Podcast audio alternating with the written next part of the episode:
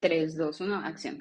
Bienvenidos sean a este, el primer programa de Compartir es de Estrellas, porque compartir nos hace grandes. Y tenemos a una invitada súper especial que ella es Camila, preséntate. Hola Iris, ¿cómo estás? Para mí es un gusto estar aquí. Yo soy Camila Mancero. Soy actriz ya con 11 años de recorrido en esta profesión. Estoy muy feliz de estar aquí. Muchas gracias por esta invitación se me hace mucha ilusión. Creo que han pasado algunas, algunos días desde que empezamos a planificar todo. Así que me alegra arrancar con este proyecto. Estoy súper emocionado. Bueno, cuéntanos, ¿qué fue como el primer sueño que dijiste, quiero ser actriz? O sea, ¿cuál fue tu primer recuerdo? O sea, ¿qué te llamó al primer momento que dijiste, nací para esto? Mira, eh, yo realmente no te puedo responder así como que hubo un momento en particular en el que yo haya dicho, oh, es la actuación lo que quiero hacer. Más bien creo que fue algo que se fue construyendo conforme avanzó mi vida. O sea, a ver, yo me gradué del colegio sin saber que iba a ser actriz. O sea, yo busqué diferentes opciones y hasta que encontré la escuela de cine, de hecho, que fue donde empecé mi carrera como actriz, ahí descubrí que la actuación era lo mío, porque en esta escuela te formabas también como directora, como productora, como directora de arte, en todas las áreas te, formabas y finalmente elegías como que lo que más te gustaba. Entonces ahí descubrí que, que la actuación era lo mío desde primer semestre, pero en realidad ya fue tiempo después cuando empecé a hacer carrera, que ya regresando a ver en el pasado me di cuenta que yo llevaba esto en mis genes. O sea, yo desde chiquita, a mis cuatro años de edad, yo era de las que se veía al espejo y hablaba y se creaba historias. Y mi mamá dice que yo me besaba en el espejo. ¿En serio? Como, yo, como, yo, pasaba viendo, como yo pasaba viendo las telenovelas que mi mamá veía. yo copiaba lo que veía en la televisión, entonces yo veía a Mariana del Barrio toda atrás de, de, su príncipe azul y así, obviamente bajo esas referencias, yo en mis momentos libres así frente al espejo practicaba los besos. Súper bien, me encanta. A ver, cuéntanos cuál fue tu novela favorita, así, la, la que más tengas presente. a ver, es que me vi un montón porque yo le acompañaba a mi mami todas las tardes mientras cocinaba, mientras jugaba cartas y así, y se veía todas las telenovelas mexicanas y habidas y por haber, colombianas también. Pero personalmente, la telenovela que a mí más me gusta es Betty la Fea. ¿Verdad que sí está buenísima? O sea, realmente yo recuerdo que mi amor era Jaime Camilo, o sea, era como, yo quiero un hombre así, licenciado, empresario, o sea... ¿cómo me, encantaba. Es que esa novela te hace llorar, te hace matar de risa, o sea, es una novela está muy bien escrita. El personaje de, Hugo Lombardi sí. es, mi, es mi favorito. Lo amo, lo amo al, personaje de él. De hecho, él después hizo unos stand-up comedy. ¿En serio? y fue a Ecuador a hacer una presentación y me maté de risa. O sea, es, muy buen actor. Esa es mi novela favorita, la que te puedo decir, Betty la Fea. Me la he visto como dos veces o tres. no me la pierdo. O sea, creo que la mía, la que más recuerdo era la de La Madrastra. O sea, realmente. La madrastra. Yo cantaba, sí. O sea, yo cantaba Laura Pausini, vive sin miedo ahora. O sea, vive sin miedo ahora. Sí. Aunque la vida sea una hora, no me dejes libre aquí desnudo. O sea, o sea, yo recuerdo que de chiquita una vez le llamaron a mi mamá porque jugaba mucho como, y le puso los cuernos y le dio un infarto y la otra, su familia, se dieron cuenta y todo el mundo así como, o sea, como una niña de seis años juega, que hay divorcios, engaños, mentiras, familias. Todo, influencia de la televisión. Sí, claro, o sea, o sea, yo soy dramática precisamente porque me dejaban tantos tiempo cuidada que mis cenas, o sea, eran ver la novela de las ocho. Total. Sí. Entonces, crecimos, en ese, sí, con esas referencias de telenovelas. Y luego es complicado cuando vas como creciendo y pasando la adolescencia. O sea, yo recuerdo que no sé ¿quién en su sano juicio deja que su hija de primaria vea rebelde? O sea, ¿tú te acuerdas del fanatismo que fue? Claro, a ver, yo rebelde empecé a ver cuando ya tenía unos 12 años, 13 por ahí. Yo tenía como siete. Ya era más grandecita. Ajá. Y fue el boom, o sea, cuando RBD fue a Ecuador, igual me fui a, a primera fila porque se, queda- se hospedaba en el hotel donde mi tío es gerente de reservas. ¿Y conociste a un rebelde? No. Entonces, no, no, a ver, A no, ver. no los conocí en Ah, persona, bueno. pero le daban entradas gratis a un montón de artistas, de RBD, y me fui así a primera fila con mis primas, felices, así, felices, felices. Claro, o sea, yo recuerdo que mi sueño de ser actriz, o sea, empezó de ver tanta novela de Televisa Niños presenta. Entonces, yo quería ser cantante, bailarina. Para mi fiesta de, creo que unos cinco, hice que mis primas fueran mis coristas y yo así como es mi momento de estrella, preparé coreografía, ¡Qué me bailando así. No, y de niña una es más imaginativa todavía, Sí, o sea, claro. yo creo que una de las cosas de ser actriz es poder tener esa chispa que sigues teniendo cuando eres niña. O sea, esa, esa forma tan rápida, elocuente de meterte en los mundos, en mundos imaginarios y creerte de verdad lo que ahí está pasando. O sea, realmente creo que los mejores guiones de novelas los jugaba, o sea, porque yo pasaba horas y días y días con la misma historia, los mismos personajes, la villana que era malvada, o sea, realmente como que mis estándares, o sea, nunca eran las princesas, así como, no, un final feliz, y yo, no, yo quiero historias dramáticas, quiero drama. Pero cuéntanos un poquito sobre tu experiencia de Enchufe TV, cómo fue, cómo los conociste, cómo te invitaron. Bueno, esa es una historia un poco curiosa. Ellos eh, se prepararon en el mismo instituto en el que yo me gradué, de hecho, en, en el- en Quito, se llamaba INCINE. Ellos se graduaron ahí, yo luego también seguí ahí mi carrera, entonces cuando yo estaba ya por terminar, ellos me llamaron para un sketch, pero que haga como de extra, por así decirlo. O sea, fue como primero, así te van probando para ver qué tal, qué tal eres. Después Sí. yo terminé la, la escuela de cine y viajé a Argentina a terminar el título. Al yo regresar ya empecé a trabajar, ya empecé más vida profesional y en el 2017 ellos me llamaron ya para, para hacer un protagónico. Ah, súper bien. Se llama Chichico se declara. ¡Ay! Chichico se declara es un capítulo en el que, bueno, yo en este caso Lorena se llamaba mi, mi personaje, iba a migrar a otro país y Chichico va a la fila del aeropuerto a impedir que yo me vaya. Y pasan un montón de cosas en el proceso en el que yo estoy en la fila antes de abordar el avión y que va y, y- y me, y me declara su amor. Es, sal- salió súper bien ese sketch y bueno, creo que ellos van evaluando cómo, cómo das en cámara y cuál Sí, es la claro. respuesta del público, porque ellos son un canal de YouTube. Sí. Y bueno, la verdad es que creo que me fue bastante bien porque a partir de ahí me empezaron a llamar un montón, empecé a hacer un montón de sketches y la experiencia con ellos a nivel profesional impecable. O sea, es gente muy profesional, pero además de eso es un ambiente súper amigable, súper cariñoso en el bueno. set.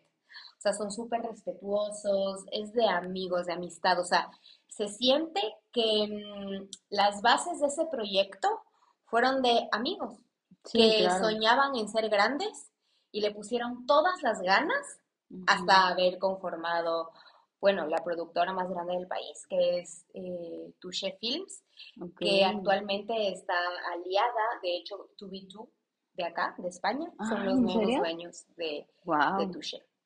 Wow, o sea, qué fuerte, pero cuéntanos, o sea, ¿cómo fue esa realidad de ser una chica que estudiaba a los números que fueron creciendo? O sea, ¿cómo tomaste ese impacto de, eso? o sea, cómo fue tu primera experiencia cuando te reconocieron? O sea, de que, ah, mira, te veo. Ajá. ¿Cómo fue eso? Eh, bueno, la verdad, súper tranqui. O sea, a ver, yo soy una persona muy social, soy muy fresca. O sea, yo, yo creo que me tomo todo de la manera más tranquila posible, eh, pero es algo que eventualmente fue creciendo. Al principio me di cuenta que había gente que por ahí me reconocía, pero no se atrevían a decirme nada, sino en plan como que les veía así. "Ps, ps, Así como, oye, hola, ella, eh, ella eh, no será ella, sino como que en chiquis y tú te haces la loca de, no, no es conmigo, ¿de qué será? Sigues hablando con tu amiga.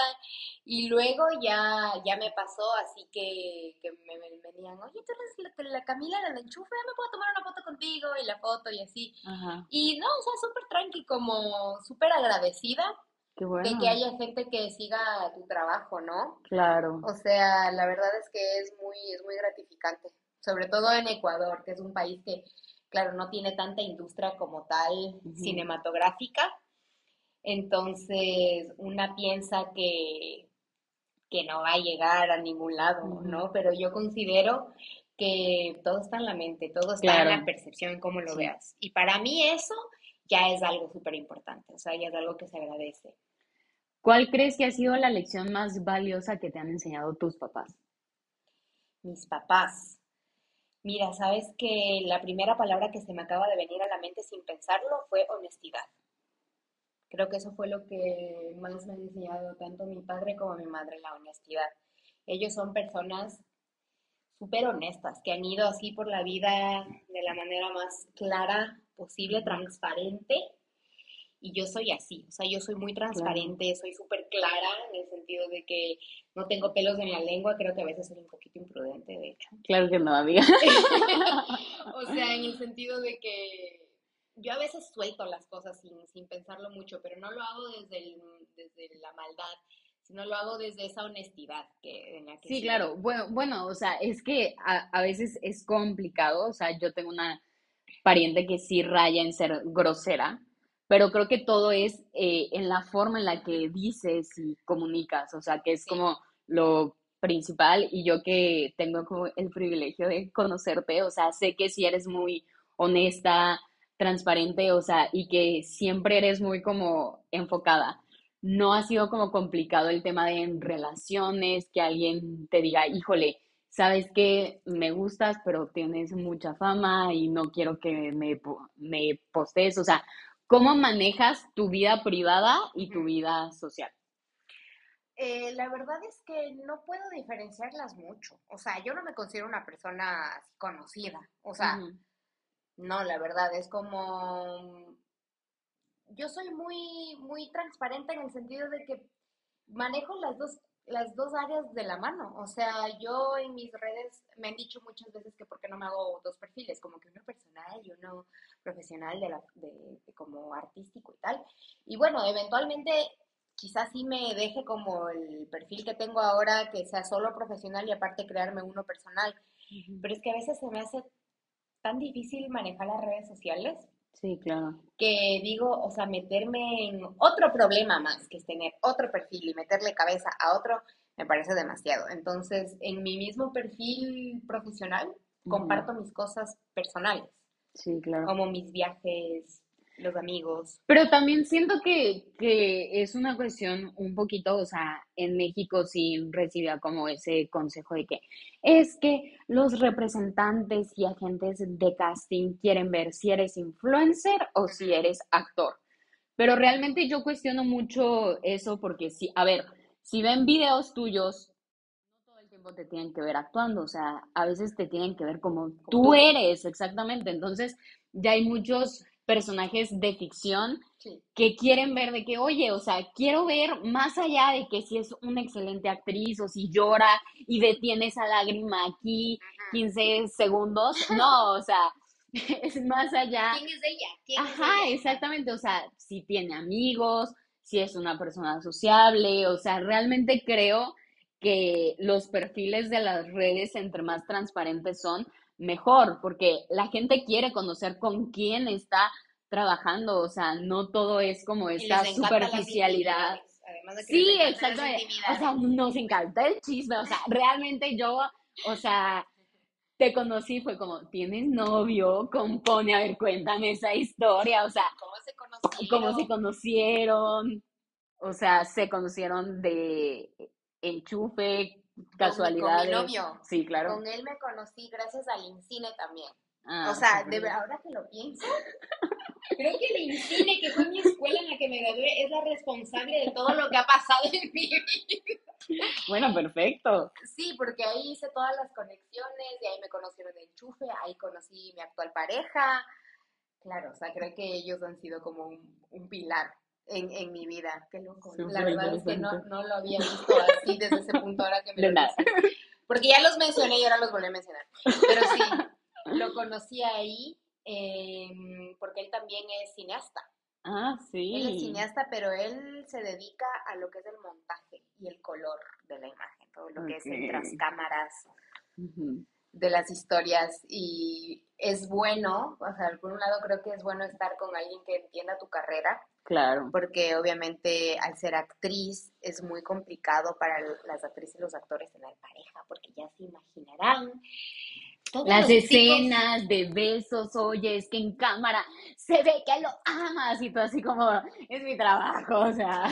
Gracias por decirme eso porque significa que estoy haciendo bien mi trabajo. No, o sea, realmente sí me ha tocado veces que digo como, o sea, mis palabras no tienen tanto valor porque es como un, o sea, te puedo decir un, te quiero mucho y te lo crees, ¿sabes? O sea, realmente como que raya en este sentido de que como actúas también, ya la gente ya no te cree tanto. Entonces, ¿Te han dicho eso? Sí, claro. Como, ah, es que tú eres actriz. Ajá, exactamente, ya sabes. Mentir y yo, mitómana, perfecto. O sea, actriz histriónica y mentirosa. No, a ver, no confundamos conceptos. No mentir. No, no, creo que...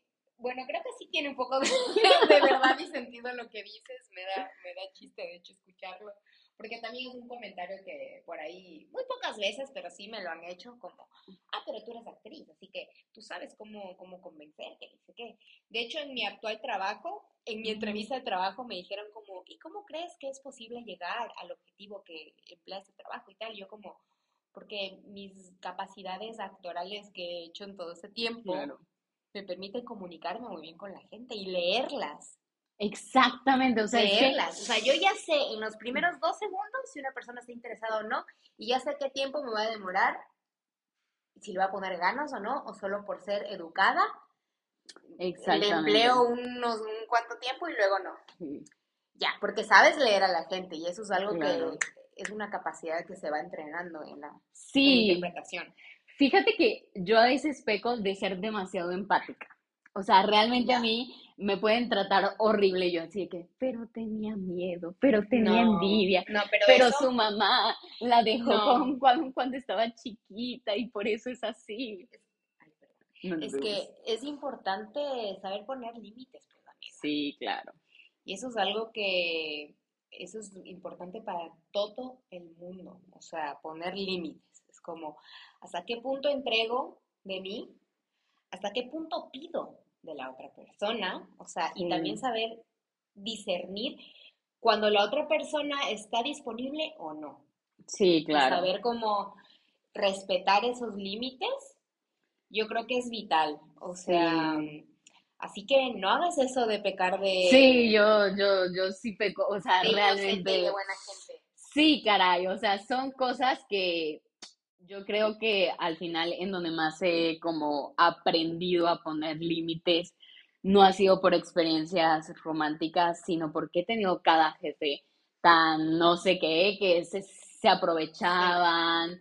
O sea, estuve involucrada en tantas cosas como de tan fuertes por andar de buena persona, exactamente. O sea, de que pasó eh, tu jefe, se enfermó, ahora pues tú estás a cargo y me llegaban facturas. Sí, exactamente. La practicante ahí, o sea, realmente yo creo que por eso de mis 23, 24, o sea, yo ya no podía tener una relación porque mi relación tóxica estaba con mis prácticas. Entonces, como que realmente tenía tres jefes, entonces yo sí estoy harta de los hombres. O sea, yo ya no puedo más con los hombres porque tengo a tres insoportables que ni sus esposas soportan. Y yo tengo que venir aquí a soportarlos. yo soy la tonta que aquí está. Ajá, exactamente. Ni me casé, ni disfruto nada y tengo que aquí aguantarlos desde la mañana hasta en la tarde. Ay, claro. Entonces, Pero yo siempre, mi papá me cuestionaba así como de que, o sea, Iris, renuncia ya, o sea, deja de estarte quejando, renuncia. Y yo, no, porque sé que si los aguanto a ellos tres podré con cualquier director y nadie me va a tratar mal. Solamente Bueno. permito que ellos me traten feo. Eso, eso también tiene, tienes algo interesante que aportar ahí, y es que una como actriz o un chico como actor, tú no sabes qué tipo de director te va a tocar el día de mañana en un Exacto. proyecto. O sea, y uno tiene que aprender a ser autosuficiente Sí, y saber lidiar. O sea, no, no depender de nadie, básicamente. No sí, depender, o sea, claro.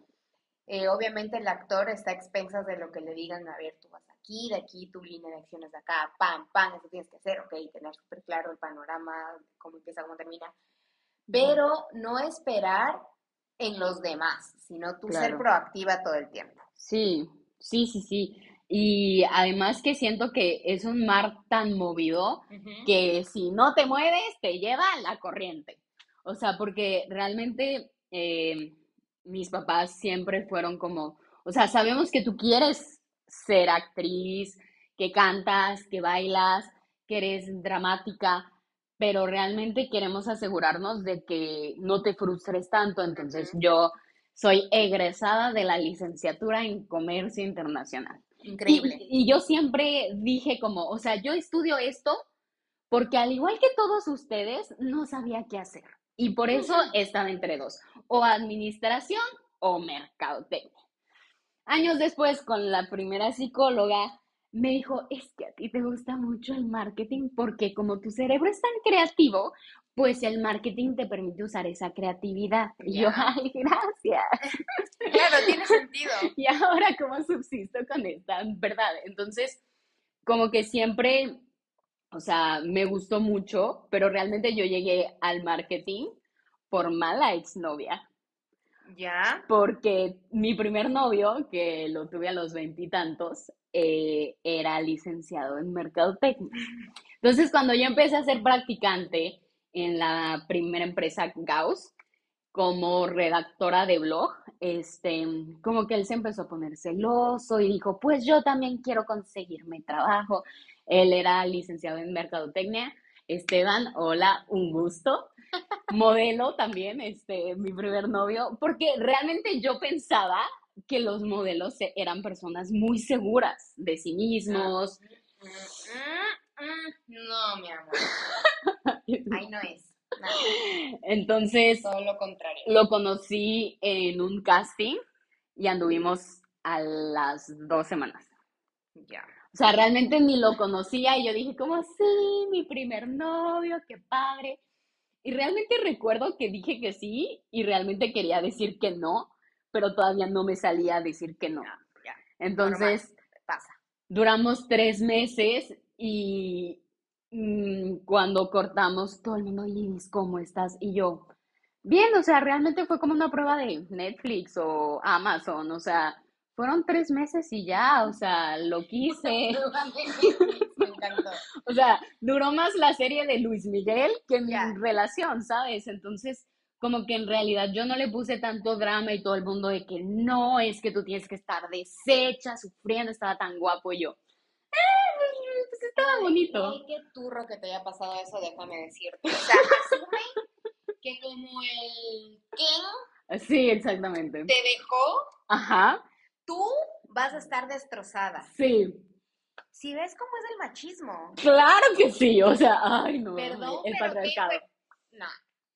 Todo mal esos comentarios. A ver, Sí, todas esas personas que te dijeron ese comentario, yo de ti las tendría en una lista y hoy por hoy les dijera, mírame dónde estoy. O sea, sí, claro. claro, esos son prejuicios estúpidos. O sea, Sí, entonces, o sea, realmente como que todo el mundo esperaba de que no, ¿cómo estás? Y yo, bien, o sea, realmente, o sea, lo que yo sufría mucho, fíjate que no era tanto en mis relaciones, pero de mis trabajos, o sea, yo para dejar un trabajo la sufría meses, lloraba, o sea, realmente Ay, como que mi corazón estaba en el trabajo y no tanto en los hombres, como que siempre fue de que, o sea, me gusta, pero realmente me cambié porque me daban como que más oportunidades. Y re- recuerdo muy bien que mi primer je- jefe siempre fue como comentarios de, es que, es que te concentras mucho en la imagen, como que te concentras mucho en la estética y necesitamos que seas como más analítica y yo. "Mm, ¿cómo te explico que soy actriz? O sea, soy creativa. Entonces me pasé a la segunda agencia y ahora sí fue como más arte, más creativo. Se llama Comunicarte. Entonces yo así de que diseñaba, Pero a ver, editaba, a la par mientras trabajabas como estudiaba estudiabas y la actuación, también. Ibas a, ibas a talleres, sí, te, o sea, te as- presentabas. sí, sí, sí. De hecho, eh, luego, bueno, esta parte no la había comunicado, jejeje. Pero cuando estaba chiquita, convulsioné. Entonces, como que se me quedó cierta tartamudez. Entonces, cuando me ponía muy nerviosa, tartamudeaba. Entonces, alguien dijo, ¿por qué no que cante? O sea, si realmente tiene un problema, pues que cante. Entonces eh, empecé a cantar y decían, es que nadie se explica cómo puedes tartamudear en clases cuando expones y no tartamudeas Cuando cantas. cuando cantas. O sea, Eso si realmente tuvieras un problema, se te notaría en tu voz. Pero es que ahí está la pasión. Ajá, ahí está la exactamente. pasión, eso es lo que saca el arte de una persona. Sí, o sea, y yo de verdad eso te apasiona. O sea, y yo descubrí el teatro musical y para mí fue fantástico porque yo era tan callada y tan introvertida que dije, es que cuando un sentimiento es tan grande lo tienes que cantar, lo tienes que bailar, lo tienes que expresar. Y dije a mis 16 como, esta es la última vez que dejo que el miedo se apodere. Y surgió una experiencia que una compañera de actuación 2 se vino para París, Madrid, como que su viaje de Europas Ok. y dijeron como, "Mm, necesitamos que alguien haga un papel y no hay nadie más. Entonces yo fui su peor, nada, así, la, la última opción fui yo. Las y yo cosas dije, pasan por algo, no y yo eres la dije- última opción, es que las cosas pasan por algo. sí, claro. Entonces pasé, yo dije como, sí, va, ¿por qué no? Vamos a hacerlo. Me puse en un personaje que era ceramente yo, o sea, que era así una mujer sensual, yo virgen y luego así un trajezote, me pintaron las boobies, el escotazo y así como, mírame mamá, soy una niña grande, hago papeles de niña grande. Entonces, recuerdo que esa vez tenía que usar tacones, yo en mi vida usaba tacones porque los tacones para mí, bailarina de ballet clásico, estaban prohibidos. O sea, yo me creé muchas como cuestiones muy meticulosas porque estudiaba ballet. Entonces, ni uñas pintadas, siempre esa, esa postura que perdí. Súper Pero bueno, súper estilizada, toda una princesa, elegante, fina, ojito, miradita, discreta. Entonces realmente cuando tuve ese primer papel fue como, nadie me juzga, puedo hacer quien yo quiera. Y volví a retomar esa libertad que ser tan introvertida me había quitado, ¿no? Entonces, m- esa vez me desaté, caminaba como Bambi con tacones, así templándome las patitas. Pero recuerdo mucho que había un compañero que se lla- llamaba Juan. Entonces él tenía que salir a escena y solamente su tarea era ir y ponerse una bata. Ok. Y el señor se le ocurrió, ¿por qué no me quito todo para dejarme solamente la bata? Se llegó el momento y yo me acuerdo muy bien de que no salía y no salía y yo así de como, Qué feo. ¿Y tú estabas, y tú estabas a mitad del y yo escenario? así como, ¿Te tocó improvisar Sí, claro. Entonces yo mato a estas chicas como que con poderes porque tenía que resolverlo. Y al final él llega cuando ya están muertas y me dice, ¿qué hiciste? Y yo, tú me obligaste a matarlo y me solté, me tiré al piso llorando así, histriónica.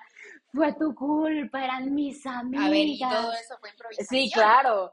Y todo el mundo así de que "Ah, es que las mató y pobrecita sufrió tanto y yo como, No puede ser. Obviamente que mi compañero estaba tan enojado conmigo, así de que, ¿A qué ¿cómo pudiste hacerme eso? Era mi momento para triunfar y tú solamente eres la extra. Y yo así como de que, la extra que lloró y le aplaudieron. Ah, bueno, Entonces, o sea, fueron como esas experiencias que yo dije, o sea, y como yo crecí en un ambiente tan conservador, pues fue como, es que por primera vez la mirada ya no está en mí, o sea, ya no es la niña, yo vengo de un programa cristiano de radio que empecé a, los 10, ok. terminé a los 14. Entonces yo era la palabritas vivas, la niña cristiana.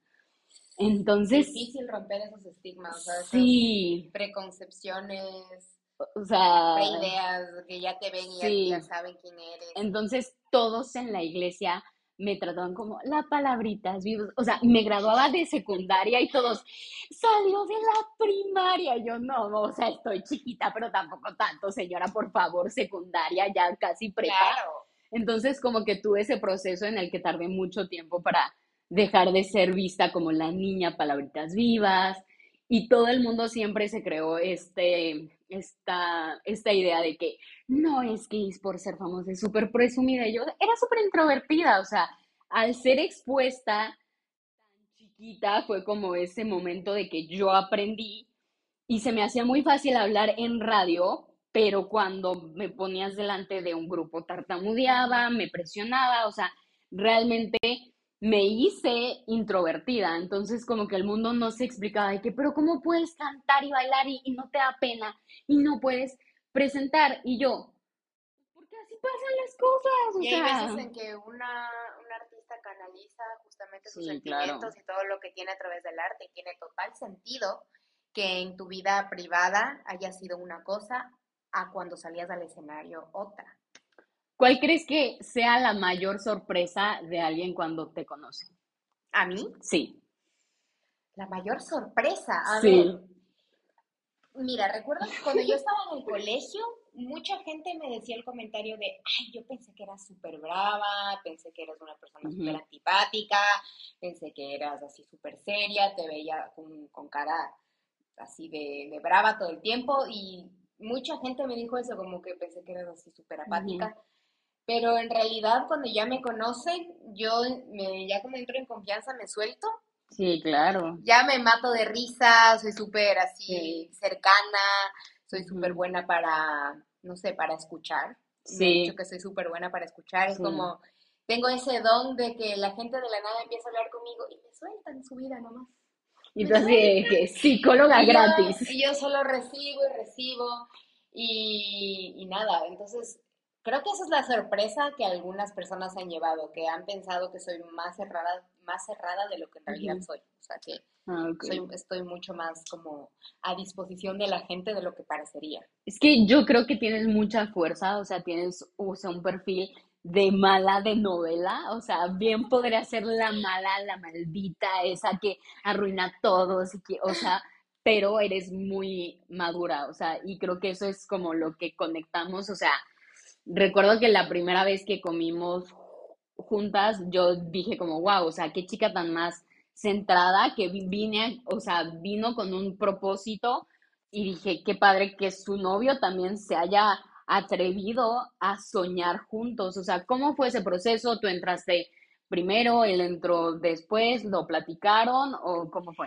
Claro, mira, yo ya fui planificando, gracias, yo ya fui planificando que quería hacer mi máster desde el 2021. Ujú, Y yo, claro, yo hablé en agosto del 2021 con Tai. Y yo me vine en septiembre de 2022, fíjate, o sea, más de un año antes yo ya había hablado y ellos me dijeron de que, pero estamos en agosto, tienes que hacer los papeles porque en un mes empezamos clases y yo, espérate, o sea, me estoy, estoy planificando mudarme de país, yo estoy hablando para dentro del, para el siguiente año, así, y como que todo el mundo siempre se, se sorprenden de eso, de que yo tengo una capacidad como de planificación Sí, sorprendente, o sea, sí, es así como, Sí, claro. no sé, porque creo que eso también saqué de mi mamá, que se adelanta a todo. O sea, tengo una ansiedad concreta con el tiempo. O sea, yo Ok. el otro día hice una historia que todo el mundo me la respondió matándose de risa, que yo decía, aquí 40 minutos antes de que empiece mi trabajo y yo ya lista con mi café, así por poco en la puerta. Y claro, porque tengo esta, esta cosa de, de querer adelantarme Ujú. a que algo vaya mal. Sí, Entonces yo claro. empecé a planificar mi máster con más de un año de anticipación. Entonces yo ya tenía clarísimo que yo me iba, ya empecé a hacer papeles, empecé a ver, ta, ta, ta, ta, ta, ta, ta, con tiempo. Y bueno, pues mi novio, él no tenía muy claro que quería el máster. Ok. O sea, creo que él se atrevió más porque yo me veía a mí como en la posta, ¿no? Como yo tenía la posta de quiero hacer esto. Y él también se dio cuenta que era un momento bueno. Sí, claro, o O sea, claro, él pudo haber seguido trabajando y tal, porque él también estaba en su trabajo y con una estabilidad y súper bien, pero dijo, este es el momento también de compartir gastos en otro país. ¡Qué gran dieron el siguiente paso. Ya, entonces tú sabes lo Sí. caro que es mudarse Ay, a otro país y a Europa. Ojo, entonces Sí. sí, era como algo como de trabajar en equipo, pero yo creo que algo importante en una pareja es que cada uno tenga sus propios objetivos. O sea, no Claro. es bueno como irle siguiendo al otro en plan el, el patito que le sigue. No. O sea, él decidió hacer ese máster porque Sí. fue algo que le convenció, que lo iba a nutrir profesionalmente, que iba con él. Porque si hubiese sido solo en plan, ah, a ver, ¿cuál- a ver, tú vas al máster, ya, yo también, entonces no. O sea, no, no fue algo así. Fue creo que algo que sí se fue planificando con tiempo Qué bonito. y se dio. Sí, claro. Y además que creo que lo sorprendente es que los dos son una pareja súper talentosa, ¿sabes? O sea, yo siento que es más fácil que él haga lo que quiera porque tiene a su Penélope Cruz, ¿sabes? Entonces es más fácil. Claro. Y yo así de que, qué suertuda, mira, porque así, o sea, claro. Precisamente mi exnovio, así en la última pelea que tuvimos, fue de que ya no me amas porque no soy cineasta. Y yo, no, perdón. Y yo, "Hmm, No tiene nada que ver. tal vez pueda ser, no, pero realmente me, me dio tanta risa el cómo, o sea, el cómo puedes llegar a considerar que una persona te deje de querer porque no es que tú cuando estabas en Chihuahua sí me amabas y qué te pasó en Madrid, qué te cambió y yo Es que, sí, vivir sola, pagar mis cuentas, es que por eso digo, si no a ver, como yo por eso me muero. personalmente, eso es algo muy personal. Sí. O sea, yo no creo en las relaciones a distancia. No. No Bueno. creo. O sea, a ver, hay límites. O sea, yo qué sé, si es algo temporal de tres, máximo seis meses, go for it. Va a ser difícil, pero go for it. O sea, ok, intente trabajar en la situación. Si cada uno está en lo suyo, pim, pim, pim, denle y claro. bacán. Pero más de eso, la vida cambia. La vida cambia Sí. constantemente. Y tú no eres la misma persona hoy que vas a ser de aquí en un año. Perdón, pero no vas a ser la misma persona. Sí, justamente ese fue como que su comentario de dame la oportunidad de conocer a la nueva Iris y yo, es que te vas a Y desilusionar. no, más que nada, tú eres parte del anterior Iris. Sí, exactamente. Sí, o sea, realmente solamente no fue como esta evolución de ser tu propio Tamagotchi, así de que si no me paro a lavar ropa, no tendré ropa. O sea, como que ves y disfrutaba tanto ese proceso, o sea, realmente yo sí amaba mucho, amo mucho como mi independencia, como que hacer las cosas por mí y para mí. Entonces, recuerdo mucho una clase de Atenea, así como, en la técnica de Uta Hagen, Iris, tú no sabes estar sola y yo. ¿Qué? Perdón, ¿qué? Soy codependiente acá. No, pero es que es, es- hay- es otro concepto diferente a, Sí. a lo que es en escena, a lo que es en lo personal. Y me dijo como, o sea, y realmente dije, sí es cierto, o sea, a mí no me gusta comer sola. Siempre pongo la tele, hablaba con mi mamá, con mi exnovio y dije, sí es cierto, tengo que aprender a comer sola y llegar al piso y no hablarle a nadie. Entonces, como que precisamente enero, febrero fueron meses en los que le decía mucho como quiero estar sola, porque mi maestra me dijo que no sé estar sola, pero realmente quiero ser una buena actriz. Entonces yo sé que si te pongo límites a ti de no, ahorita quiero ver una película y no quiero hablar contigo, es por mí. Y el otro, no, ya no me amas, ya no me quieres. Y yo, no. Ese es el problema. Ese O es sea- el problema de las relaciones a distancia. No se metan a estar a distancia. O sea, se y yo, métete a cantar, métete al gimnasio, ocúpate, ponte a hacer cosas. Y me dice, sí, por favor, o sea, ponte a tejer chambritas, asuntos, no sé, o sea. consíguete amigos, este, sal al parque, con- cómprate un perro. O sea, son cosas que puedes hacer para no sentirte Adopta. solo. Adopta un, un perro. O sea, realmente, y ciertas personas fueron de que no es que tú eras muy dominante con él y yo no, lo quería mantener ocupado para que no estuviera pensando, imaginando que es que tienes mucho tiempo. No, o sea, realmente yo siento que una mente ocupada no tiene tiempo para ser insegura. Simple y sencillamente. Una mente ocupada no tiene tiempo para deprimirse, no tiene Exacto. tiempo para meterse en adicciones. no La ansiedad sí, tiempo- la ansiedad esa es, es, es el pequeño IVA que viene con toda esta Bueno, parte de ser sí, tan o sea, activos. Obviamente, si estás demasiado activo, llega el estrés, vienen otros problemas. Es que, a ver, yo creo que toda la vida es equilibrio. O sea, Sí, claro. una cosa es saber estar ocupado, como mantener tu mente ocupada, tener como algunas actividades en el día, y otra es sobrepasarte de lo que tus capacidades Sí, y luego ya empiezas Bye. con estrés crónico y que empiezas a fumar o yo que sé, ayudarte de qué, para Sí. sobrellevar el asunto. Pero mientras más equilibrio encuentres, mejor. Así sea encontrar 20 minutitos al día para hacer ejercicio. Sí. 5 minutos, 15 minutos para leer el capítulo del libro que estás leyendo. Sí, Eh, un un- media hora para verte el capítulo de la serie. Sí, exactamente. Cositas, o sea, y te vas poniendo como tiempo para cada cosa. Para cocinarme bien, claro. cocinarme saludable, llamarle a mi amiga, hacerte todo. ¿Ves lo, ves lo organizada que soy? O sea, Sí, plan, claro, así de que agenda. 7 a.m. despertarse, publicar un ya desperté, buenos días, solecitos. De redes sociales. Eso sí. Para las redes sociales no, bueno, depende. Si trabajas, si trabajas en las redes sociales, obviamente Sí, tienes claro. que verificarte. Pero de ver, como te comentaba el otro día y, Sí. hicimos la, la sesión de fotos, me Sí. decía Iris que si a mí el día de mañana me dicen que las redes sociales de Instagram así se, se cayó, yo sería feliz. Yo sería feliz. O sea, yo creo que sí. o sea, no es por nada de en contra de las redes. Sí, lindo, hay videos increíbles. He aprendido mucho de ciertas cuentas que aportan algo real que aportar a la sociedad. Eh, pero de ahí las redes sociales Sí, me decepcionan mucho. Fíjate que yo aprendí más siendo creadora de contenido que en mi maestría de mercadotecnia. Mira, porque yo estaba practicando y yo, pero profesor, es que mire TikTok. Y él, no, espérate, Iris.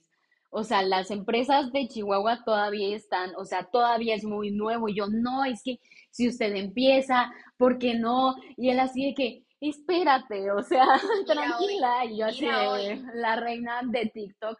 No, pero realmente eh, con mi proceso en TikTok siempre tuve que ser muy consciente que lo hacía porque yo me detenía mucho en, en mi vida y yo, ¿qué pensarán los hermanos de la iglesia? ¿Qué van a pensar de mis amigos? Entonces yo me inscribí a TikTok cuando TikTok da- daba pena, amigos. O sea, yo llegué a TikTok mi Dios. cuando, ajá, exactamente, o sea, cuando era niñera y un adolescente fue como, sí, hice TikTok, sí tengo más seguidores, y yo, a ver, ¿qué es eso? Y me dice, pues son videos cortos, así en señora, y yo, a ver, mija, qué es eso, y ella así, déjame, te enseño, mira, y yo, ah, mira, o sea, Qué este, novedoso. qué novedoso, y yo, puedo actuar, puedo cantar, puedo bailar, puedo ser yo misma, entonces, o sea, yo me mantuve cuerda en pandemia porque subía cada historia, me, me puse a hablar de mis exnovios, de mi familia, mi familia así de que, Iris, deja de balconearnos, pareces ventaneando, y yo así de que, bienvenidos a su programa de ventaneando, en donde voy a exponer a todos en mi casa, claro que sí.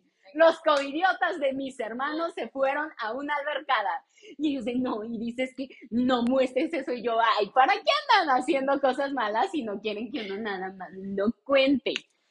Me decían como, o sea, creo que en mi familia hay mucho esta parte de este humor, de reírnos de la vida, las experiencias. Mi hermano también hace TikToks y yo así de que tú te ves como me- medio extraño porque eres más señora, entonces tú das cringe en tendencias, pero bueno, estamos ahí manejando su cuenta. Ok.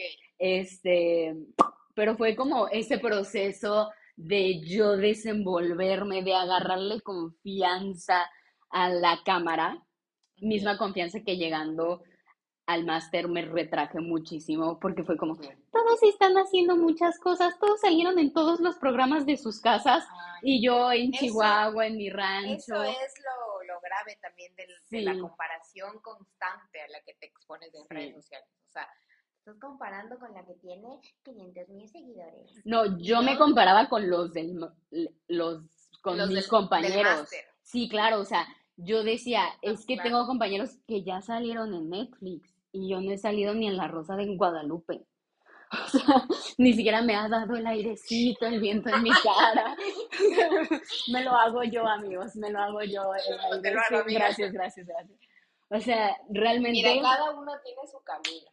sí, claro, Cada quien. O sea, y yo sé que es súper trillado esto de lo que es tuyo va a ser tuyo. sí. Ya, ok, puede sonar muy, muy cliché y tal. Ajá. Pero medio que es real. O Sí, sea, claro. ver, o sea, si tú estás trabajando, estás siguiendo tus sueños, estás día a día dándole, dándole, dándole lo que quieres, eventualmente va a llegar. Sí, claro. Yo creo que la frase más bonita que escuché fue en un curso de Moran Casting, de Action Workshop, que fue como, es que si tú eres actor, yo te quiero ver actuando. Porque si llega tu oportunidad y no estás trabajando, se pasa. Porque un actor no puede esperar a la llamada del manager que te diga que te consiguió el protagónico en Televisa, no. Y yo dije, sí es cierto. Y mi familia así como, ¿por qué estás llorando en TikTok? ¿Todo bien? Y yo, estoy actuando. Estas lágrimas son falsas. O sea, realmente yo practicaba y cada cosa que veía era como, me voy a crear mi reloj. O sea, yo en mi anterior piso tenía mi reloj falso y yo, mi reloj está allá y son las 7. Mi reloj dice que son las 10. O sea, yo ya estaba Claro, y eso es parte de la imaginación. Sí, exactamente. O sea, yo dije como, quiero recuperar la imaginación que Iris tenía. Porque ¿cómo es posible que a mis cinco años era mejor improvisando que a mis 25? A mis cinco años era mejor actriz. Era mejor 29. actriz. Claro, o sea, mi papá principalmente era de, a tus lágrimas no les creo yo. Perdón, corazón de piedra. Y Como yo- ese papá, ¿para qué enemigo? O y sea, yo, págame terapia, me la debes. No, pero... me la debes. me la debes. No, o sea, realmente, una vez me llevó obligada a un concierto de banda y a mí me repatea el hígado la banda ¿Ya? y lloré todo el concierto. No. Estaba llorando como- Y mi papá así, yo, deja de llorar y yo. No te creo. No, Mi papá así de-. De, ya, vamos, porque no te puedo presentar a nadie porque tienes los ojos hinchados. Y tú, ah, no que no me crees las lágrimas, no que no me las crees, ahora para que me las creas. Y yo así de que nadie te aguanta tres horas llorando como mi yo de adolescente. No, no, no, pero ya, hablando en serio, es verdad lo que dices. Un actor tiene que estar practicando Sí, constantemente. claro. Y ok, si TikTok te ayuda para eso, enhorabuena. O sea, hazlo, Sí. practicas TikToks, haz tus propios monólogos, grábate, ensaya, ándate a A los- cursos, los talleres, los, los talleres, talleres. constantes, ahí, estar con, con actores en escena, haciendo, montando esto, que lo otro. Es súper importante mantenerse haciendo cositas y a la par, obviamente, tener un buen manager, una buena representación, que en el momento en el que te mande el casting adecuado para ti, la rompas porque has estado en constante movimiento claro. físico y emocional. Y yo creo que también es mucho parte de observar, o sea, realmente yo me iba a pizzerías así, de, voy a comer sola y voy a ir a observar gente. Me sentaba y yo soy de las... A, a ver, siempre fui chiquita. Entonces yo ¿Chiquita recuerdo... de estatura? Sí, claro, entonces mis maestras, pero si tú eres chiquita de estatura, yo soy un niño. o sea, yo era más chiquita de chiquita. O sea, yo, yo crecí en preparatoria, ¿sabes? O sea, yo me desarrollé súper tarde, como siempre. Este, entonces, yo llegaba y yo, mamá, ¿qué crees? La maestra se está divorciando. Y corre a su esposo de la casa. ¿Y tú, ¿Y tú cómo te enterabas de todo esto? Porque yo iba a revisar tarea y las maestras decían como, es una niña que escucha y yo así de, su esposo le puso No. los Jódete, no digas, o sea, tú ahí escuchando todo y llevando el reporte a tu mamá. Y yo, mamá, ¿qué crees? La maestra tal, su hija es de su amante. Y yo, pero, ay, Y tu mamá, mi hijita, pero no andas repitiendo lo que así que, pero ¿por qué te sabes la vida de tus maestras? Y yo, pues es que yo paso, entonces escucho. Y mi amor por el chismecito llegó a tal grado que yo aprendí a leer los labios. O sea, Eres el ángel, no te y creo. estaba ahí yo. Ella dijo esto de esto y yo, o sea, realmente tenía una en sexto de primaria que no nos enseñó nada, pero ah, cómo disfrutaba de enterarme de su vida. Y yo decía, es que su hijo le pasó esto. Y mi mamá así de que, pero vas a una escuela cristiana, te tienen que enseñar, no sé, a orar versículos y tú vienes y me estás ventaneando. Y yo, bueno, pues es que uno está escuchando, ¿verdad? O sea, yo Más pasé. interesante eso que leer la Biblia.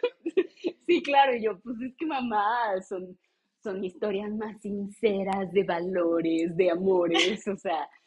Y de hecho, a mí me, me prohibieron ver novelas así como de que el terapeuta fue esta niña, ya, no puede seguir viendo sí, eso. Es, es too much. Pero, pero siempre me refugié en las series. O sea, creo que al ser una niña tan introvertida era como Gossip Girl. Claro que revives esas series y era de qué prejuicios tan equivocados tenía y qué concepciones tan equivocadas tenía del amor. O sea, porque yo veía eso. O sea, y a esa edad es como así Chuck Bass y no sé qué. Y yo idealizaba mucho como lo que veía. Pero bueno, llegó la sección de preguntas, amigos. Este, escoge un color. Tenemos El morado, morado. morado. Así. ¿Escucho para responder o para comprender? Escucho para comprender. Para comprender. Qué lindo. Y por eso fue seleccionada para ser entrevistadora. Eh, realmente creo que tienes un perfil muy, muy lindo y muchas características como humanas que te ríes, disfrutas, pero siempre eres como muy centrada. Y creo que eso es como lo más bonito que se agradece. Ay, amiga, gracias. ¿Cuál sería el consejo que le darías a tu yo del pasado? A mi yo del pasado, mm, creo que un consejo súper sencillo sería haz más ejercicio. Ah, ok. Entrena más. Sí, Sí. creo que me hubiese gustado descubrir el, la- los beneficios que te da entrenar antes, más joven. Porque yo empecé a entrenar como a mis 25, le, le empecé a meter como caña, como dicen aquí en A España. full. Ok. Empecé a, a meterle full el ejercicio desde los 25. Pero antes de eso, yo viví súper sedentaria y no hacía nada y no me interesaba ningún deporte y bueno, tampoco es que me gustan mucho los deportes en sí. Ujú. Pero luego que ya descubrí todo lo que te da el ejercicio, porque te calma Ujú. mucho la mente. Sí, claro, o sea, te ayuda precisamente con la ansiedad, porque, o sea, yo recuerdo que yo me mataba en el ballet, o sea, siempre porque buscaba calmar como esa ansiedad, porque mi mente crea tanto y yo, es que está padre ser tan creativa, pero también los escenarios negativos son demasiado creativos también, entonces como puedo crear mucho colores, bondad, publicidad, también puedo crear muchos escenarios de qué hubiera pasado si le hubiera dicho tal cosa. Todavía si yo hubiera hecho, si le hubiera ayuda dicho, te ayuda a no tener tanta ansiedad y no predisponerte tanto ante las cosas. Sí, claro. Entonces, creo que ese sería un consejo, como mueve más el cuerpo, mueve más el cuerpo desde antes y ese uno y otro, no te tomes todo tan en serio. Sí, claro. O sea, siento que siempre he sido una persona como que se, se involucra, no un 100, un 200% emocionalmente con todo. Y creo que hay que saber elegir con qué sí y con qué darle un límite. Entonces, eso le diría a mi yo del pasado, esas dos cosas. Wow, eh, yo creo que yo le diría a mi yo del pasado que se divierta, que de los mayores errores ahorita son las más grandes carcajadas y de lo que me enojaba, mm, le lloraba, o sea, realmente y ahorita es como, qué padre historia, o sea, qué bonito que me permití sufrirlo, que me permití maldecirlo, que me permití tantas emociones tan fuertes que a veces mis papás, es que estás desbordada. Y yo, ¿y qué tiene? Aquí estoy llorando cuatro meses por el mismo. ¿Y cuál es el problema? Cada oh quien llora por lo que quiere. Pero realmente creo que es muy valiente el permitirte sentirlo y es parte de vivir, o sea, vivir es equivocarte, reírte y siempre se me inculcó mucho como la resiliencia. Entonces es como, estás mal, pero al siguiente día vas a estar bien, o sea, siempre va a haber un día. Exactamente. todo, todo lo malo pasa y todo lo bueno, excelente, precioso también pasa. También pasa. Así que todo es momentáneo en la vida y yo creo que hay que ir fluyendo con esa corriente. Y también que esta carrera es de muchos nos. Y muchos. De hecho, tengo una colega a la que admiro muchísimo, se llama Alejandra, Alejandra Corman. Ella en su podcast, de hecho también tiene un podcast, ella dice, un actor, una actriz tiene que aprender a enamorarse de los nos. Mientras tú más te enamoras de ese no, vas a ir atrás hasta que te llegue tu sí. Claro. Pero tienes que entender que primero te tienen que llegar todos los nos porque te van a hacer mejor actor, te van a hacer mejor. Y te hacen más fuerte, o sea, realmente por cada no, o sea, eh, mi mejor amiga y yo, gracias amiga, tú, la vida te puso en mi vida para enseñarme qué se siente que te rechacen. Y ella dice, ¿por qué yo? Me dejen visto semanas, no me contesta en meses y yo, o sea, ya un representante a mí me da igual porque mi mejor amiga me ignora, entonces, Andy, te mando un saludo, amiga. Trabajas, sigue trabajando. Responde O sea, me dice como de que no, y dices que trabajo yo y entiendo, o sea, realmente es muy bonito tener amigos que estén ocupados, o sea, tener amigos que están trabajando por sus, sueños, o sea, que tú sabes que no te contestan y no es personal, simple y sencillamente están trabajando bueno, pero los tampoco, tampoco un mes sin responderte. Sí, es que la explotan. Mm, Maquila, es complicado. Pero, o sea, pero la veo tan feliz y tan enamorada de lo que ella hace, que es como, qué padre. Y tú te alegras por eso. Exactamente, o sea, es aprender alegrarse por las personas. Alegrarse de verdad, porque hay un dicho muy, muy fuerte que dicen que todo el mundo te quiere ver bien, pero nadie te quiere ver mejor. Claro. Ya. Entonces, únicamente las personas que se alegran cuando están mejor que tú, esas personas valen la pena. Esas personas de verdad te quieren. Sí. Si es que el día de mañana mi mejor amiga me dice, me ascendieron, estoy ganando 5 mil dólares mensuales, me voy a casar, ta, ta, ta, yo que se me da un repertorio todo. Y uno saber alegrarse auténticamente, decir, bueno, podré yo no tener trabajo, haber tenido una ruptura amorosa súper heavy, estar súper inestable, yo qué sé, pero recibir las buenas noticias de tus amigos y también procesarlas y alegrarte por eso. Sí, claro. Eso se devuelve a la final. Claro que sí. Bueno, pues terminamos ahora sí nuestro primer tan anhelado capítulo de Compartires de Estrellas. Muchísimas gracias. Camila, pues bienvenida. Este es tu micrófono, tu espacio y nos alegra mucho, me alegra mucho, ves, esta personalidad múltiple, bipolaridad, es porque hablo entre nos, mí, yo. Bueno, nos alegra mucho y espero que a todos ustedes que están escuchándonos, lo disfruten y se vayan con un buen consejo. Ya cantamos, bailamos, si quieren bailen, si quieren canten, pero realmente los, eh, Los veo en el siguiente capítulo, los vemos en el siguiente capítulo, les, los, las y hasta luego y este fue el primer capítulo. Gracias. Adiós.